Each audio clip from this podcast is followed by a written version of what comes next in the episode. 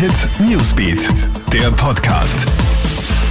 Schönen Montagabend hier das Wichtigste aus der Krone Nachrichtenredaktion. Keine Verschärfungen, sondern Empfehlungen. Die Bundesregierung setzt weiterhin auf die Eigenverantwortung. Da Herbst und Winter quasi vor der Tür stehen, wird an die Bevölkerung appelliert, den gesunden Menschenverstand zu nutzen. Bundeskanzler Sebastian Kurz spricht von drei Empfehlungen. Erstens Abstand halten. Zweitens überall, wo Abstände nicht eingehalten werden können, solle man zur Maske greifen, auch wenn diese nicht explizit vorgeschrieben ist.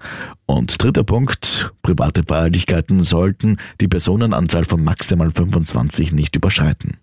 In den USA heißt sich die Stimmung immer weiter auf und Fronten verhärten sich. Es geht um die Antirassismusbewegung, die seit Wochen protestiert, und zwar wegen Polizeigewalt gegen Schwarze. Und auf der anderen Seite steht die gesamte Polizei, die vom US-Präsidenten Donald Trump Rückendeckung bekommt.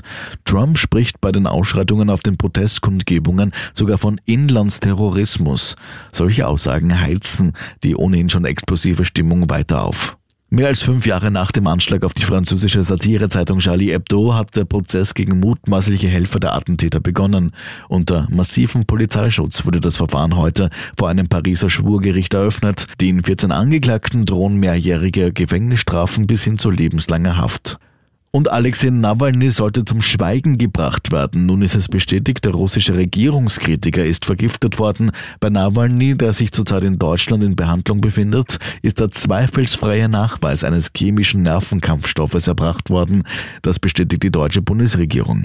Man fordere außerdem nun die russische Regierung dringend auf, sich zum Vorgang zu äußern.